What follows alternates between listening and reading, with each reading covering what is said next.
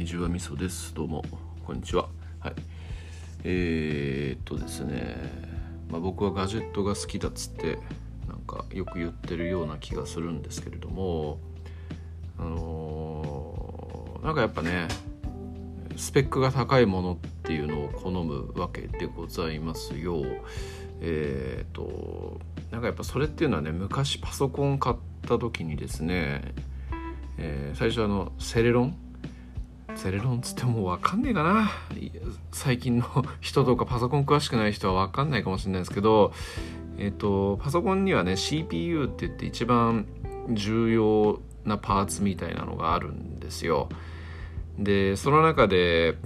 その中でもグレードみたいのがあって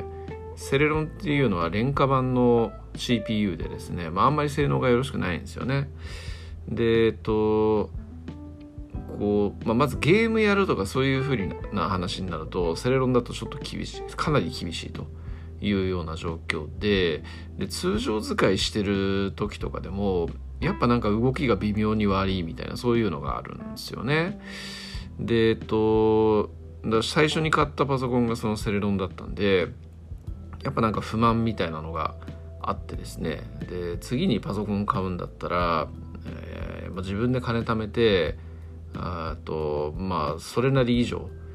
ハイスペックのパソコンを買おうみたいな感じで決めてですねでそれ以降パソコンとかに関してはもうハイスペックのものを買うみたいな感じで決めてるわけですよね。で、えっと、スマホとかでもそれで、まあ、最初パソコンとあんまりこう重ね合わせてみなくってですね、えー、あんまり性能のよろしくないちょっと型落ちのアンドロイドとかそういうのを買ったりしてたんですけどやっぱまあ動きが悪いんですよね。えーまあ、ゲームもそうだしこうブラウザーの動きとかも悪いみたいなそんな感じでですね、えーまあ、iPod Touch を当時一緒に持ってはいたんですけどその iPod Touch よりも2年ぐらい新しい Android のスマホだったのになんかそのこう iPod Touch よりも動きが悪いみたいなそういうような感じだったんででもこれダメだと思って、えーまあ、iPhone の方をメインで使う iPhone っていうか iPod Touch とか iPhone の方をメインで使うようになったんですけどただまあ Android の方も使っていたいみたいなそういう感覚っていうのはなんとなくあってですねえそれ以降買う Android に関してはかなりの高スペックなやつを買うようにしているというような感じだったりしますというところなんですよね。でまあでもどうなんですかねこう廉価版の CPU のパソコンにしてもそうだしえっとアンドロイドスマホにしてもいまだにロースペックのやつとかって普通に巷に出てる出回ってますけどそういうのを好んで買う人っているんですかねっていうふうに思うわけなんでございますよね。えー、なんか普通に使っててイラつくみたいなのっていうのが世の中の人にはないのかなっていうね。僕がせっかちすぎるんですかね。うんなんかやっぱ動きが悪いとか読み込みに時間がかかるとか、えー、なんか処理処理が追いつかなくて落ちるとかやっぱなんかそういうのがあったりするとすっげえイラついてムカつくんですけどいやでもまあねそういう、えー、スマホとかっていうのがまだ世の中的に出回っている以上はあんまり感じない人は感じないっていうようなそういうところなんですかね。うん。まあ分かんないですね。はい。まあ、ゲームとかっていうのはねあのやらないっていう人結構周りにも多くてだからまあ全然スペック高くないのでいいんだよっていうふうに言ってる人はいますけどね、まあ、そういう人はミドルスペックのアンドロイドとかだったらまあ全然いいとは思うんですけどロースペックアンドロイドとかマジで何のか何のあれがあるんだろうなみたいな需要があるのかなみたいなねそんな感じに思いますね。うんまあ、子供が最初に親の金で持つとか、えー、まあ本当にもう金がなくって買うとかそういうようなところなんですかね。うん、まあまあまあまあまあまあって感じですね。はい。まあ、とりあえずね iPhone 買っときゃいいんちゃいいんちゃうっていう感じに本当思いますねなんかロースペックのアンドロイドミドルスペックのアン,、えー、Android やロースペックのアンドロイド買うんだったら5万で買える iPhone SE 買った方が150倍ぐらいいいんじゃないかなっていう感じが個人的にはしていますというところでございますね。はい。えー、まあ何の話やねんって感じなんですけどまあふとそんなことをですねなんか今サイト見せて楽天モバイルの広告が出てて、えー、定価1万9001円のスマホがなんと1円で買えますみたいなそういう広告が出てですね、えー、こんなクソみたいなスペックのスマホ1円でもいらねえよみたいな感じで思ったんで、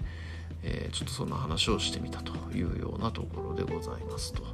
いう感じですかね。はい。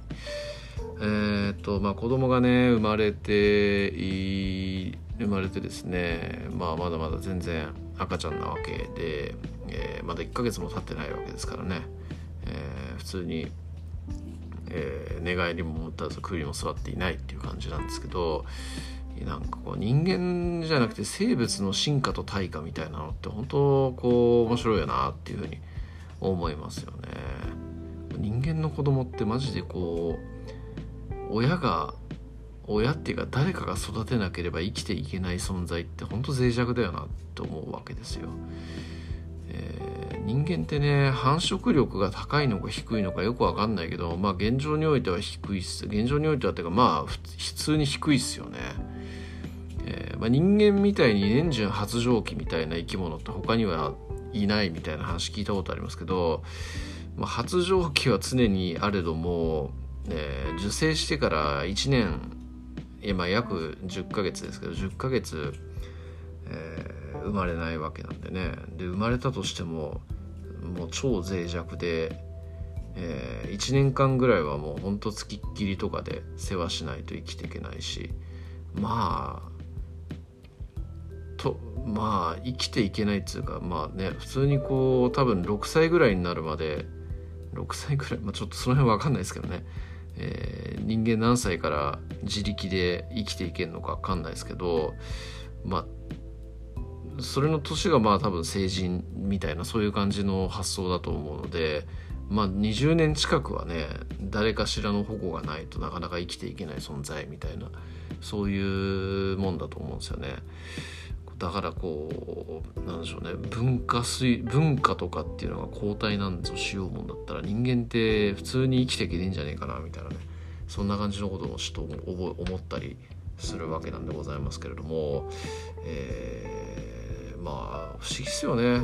もともと別にもともとね人間だって野生の中に生きていた生物なわけだと思うので、えー、ね生物だと思うんすよね。えー、まあでも猿と一緒か群れの中で行動するから、えー、まあその群れの中で子供を育てる守り育てるみたいなそういうような感じのことができるから弱くてもいいみたいなそういう感じなんですかね。うん、なんかそういうこう生物の社会性とかに応じて、えー、ねなんか子供とかの成長度合いだとか、できることだとかみたいなのっていうのも変わるっていうのがなんか面白いなみたいなことを思いましたね。うん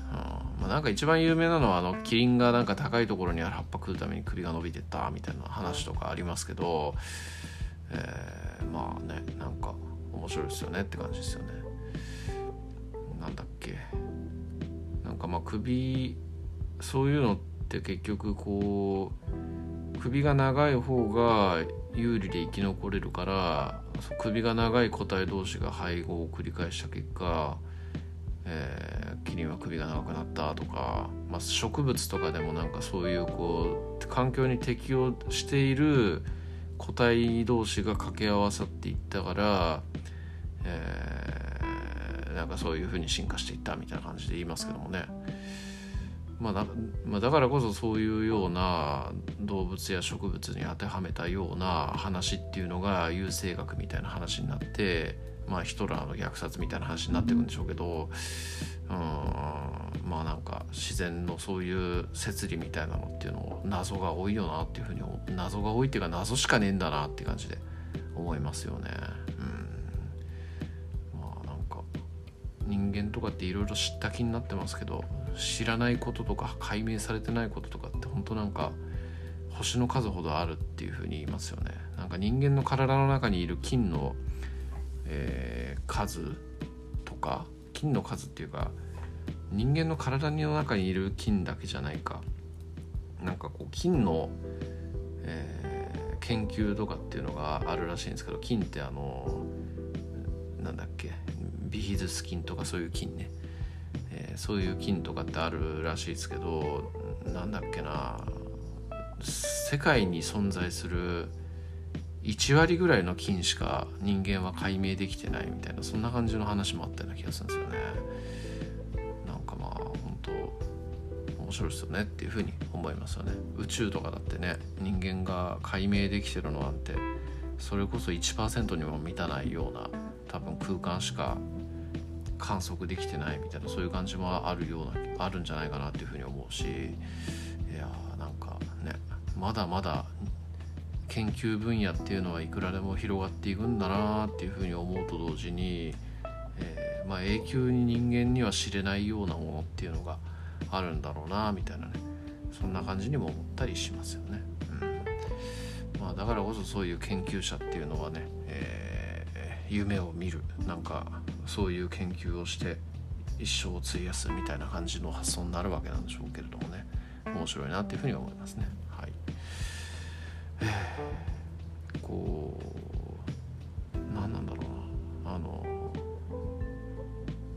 人間ってまあそれなりに教えられなければわからないことって多いと思うんですよね。でもなんかやっぱ生きるために生きるためにすべきことである食うことと、えー、寝ることそれはこうどんな生物でも多分教えられなくてもできるような気がするんですよね。でもこう繁殖することっていうのがあのこれってその人間が生きる上では別に必要ないことなわけだと思うんですよね。次のその種の次の、えー、種をつの次につなげるっていう意味ではめちゃくちゃ重要なんですけどでもなんかこう